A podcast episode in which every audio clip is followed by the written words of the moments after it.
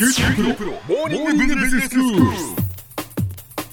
今日の講師は九州大学ビジネススクールでマーケティングがご専門の岩下仁先生ですよろしくお願いしますよろしくお願いします。先生今日はどういうお話でしょうか？はい、前回からですね、えーコモディティ化市場の流通業ということでお話を進めてきました。はい、まあ、コモディティ化というのは、まあ、製品がそのメーカーが違ってもほとんどこう同じような製品になって日用品化してしまって値段でしか差別化できなくなるということですけれども、まあ、それが流通業でも同じようなことが起こっているっていうお話でしたよね。おっしゃる通りです。で、えーとまあ、流通業でもユニークなアイデアですとか、まあ、ビジネスモデルこういったことを構築することによってですね他社との差別化を図って集客を実現することもできるわけですね。はい、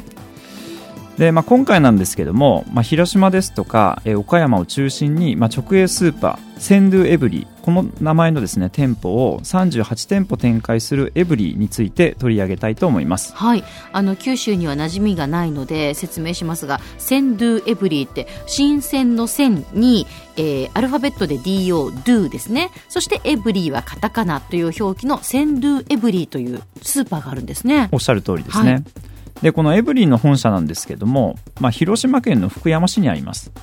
でこの福山市人口47万人ながらえ全国的に知名度が高い有料企業が本社を構えています。はい、え福山通運洋服の青山でおなじみの青山商事、うん。食品トレイ容器製造の F ピコなどです。はい。え福山市は、まあ、関西にも近くえ広島や岡山といった大都市にも近い一方物価が安いので、まあ、人件費などのですね固定費を圧縮することができるわけですね、ええ。まあ、ですので、まあ、ビジネスを行う上での好条件というものが揃っています。うん。えーさてそんな福山市に本社を置くエブリイなんですが、はい。えー直営スーパーの他にも自社経営のレストランフランチャイズ契約を結んだ他業種の飲食店を20店舗。うん。えーあるいはですね給食事業を展開するホーミーダイニング。はい。夕食材料宅配のヨシケイ福山。えー農業法人のアグリンクエブリイ広島なども展開しています。はい。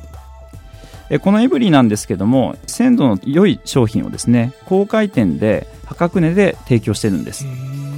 坪効率は640万円にも及んでおりまして標準的スーパーのおよそ2.5倍なんです。へ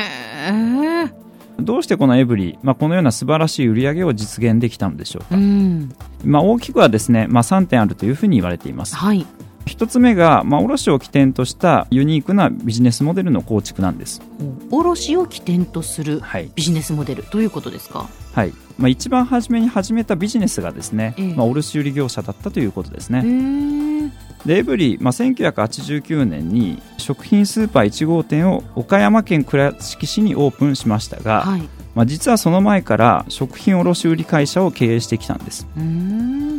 スーパーが軌道に乗った後はレストランへと業態を展開していったエブリーですがはい。元が卸会社でしたので、まあ、自前で調達した農産品や加工食材をスーパーあるいはレストランなどグループ内の複数業種で効率よく使い分けることができたんですね。うん。自前で作って自前で消費する、まあ、こういったビジネスモデルを作ることに成功したと言えます。はいえ2つ目がですね徹底した鮮度へのこだわりです。うん。えー同社のストアブランド名に、まあ、センドゥのショルダーコピーがついていることも明らかですが、はいはい。まあ、朝方ですね、えー直営農場から出荷された野菜がその日の昼過ぎにはなんとですね、まあ、各店舗に置かれてるんですよ、へえ早いですね。はい。まあ、こういったスピーディーな流通というものがどうして可能なんでしょうか、うんまあ、通常の野菜は九州の卸売市場であったり長野県なんかから大量に仕入れるわけなんですが、ええ。実は別ルートで福山エリアの農家からも仕入れるように方針転換をしたんです。地元農家が農産物を持ち込む地産地消コーナーは鮮度と品質で高い評価を得ています。うん。これは結果としてですね減少しつつある地元の農家を支えることにもなっているんですよ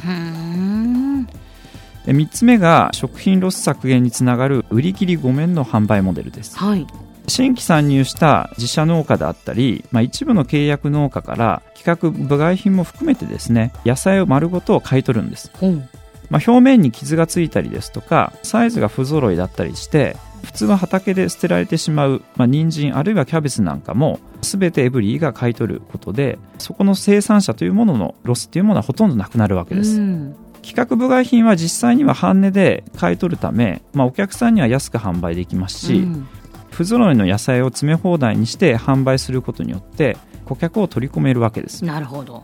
さらにそれらの野菜は外食部門で提供されるランチバイキングのサラダコーナーなどにも回り、うん、まあ、まさに一石二鳥にも三鳥にもなるわけです。そうですね。え従来型のチェーンストアの理論ですと、うん。まあ、販売の機会損失つまりですね、まあ、商品が棚に並んでいないために、うん。販売機会を逃すことを、まあ、悪とみなしてきたわけです。うん。まあ、つまりお客さんが欲しい時に商品がなかったら結局販売できたのにそれができなかったっていうことになりますもなんりね。ますよね、まあ、お客ん、さんにこういう失望感を与えて、うん。やっぱりこれ満足度は下がっちゃいますよね、ええお店にお客さんにと対してはね。っては買えなかったっていうことになりますからね。まあ、ですので、まあ、基本的にはこの販売の期間、まあ、損失っていうのは非常にこのあの悪だというふうに見なされてきたわけですね。はい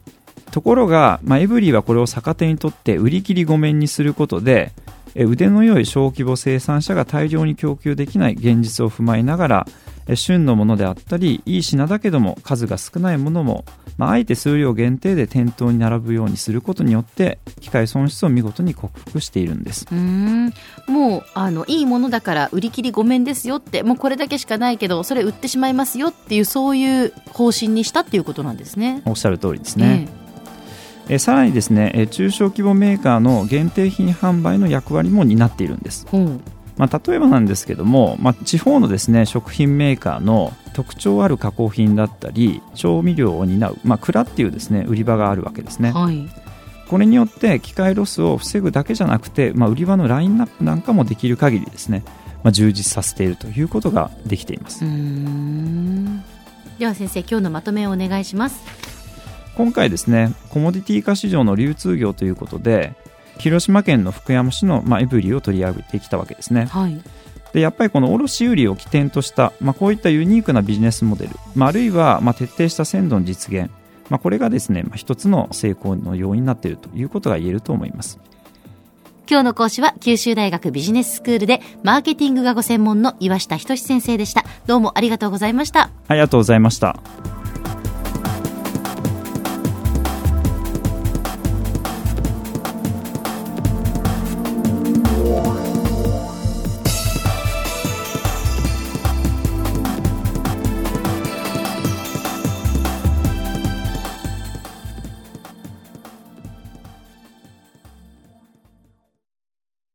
QT プロは通信ネットワーク、セキュリティ、クラウドなど QT ネットがお届けする ICT サービスです。九州中に展開した光ファイバー網を基盤に一番身近なビジネスパートナーとして九州の企業自治体の皆様をサポートします。詳しくは QT プロで検索を。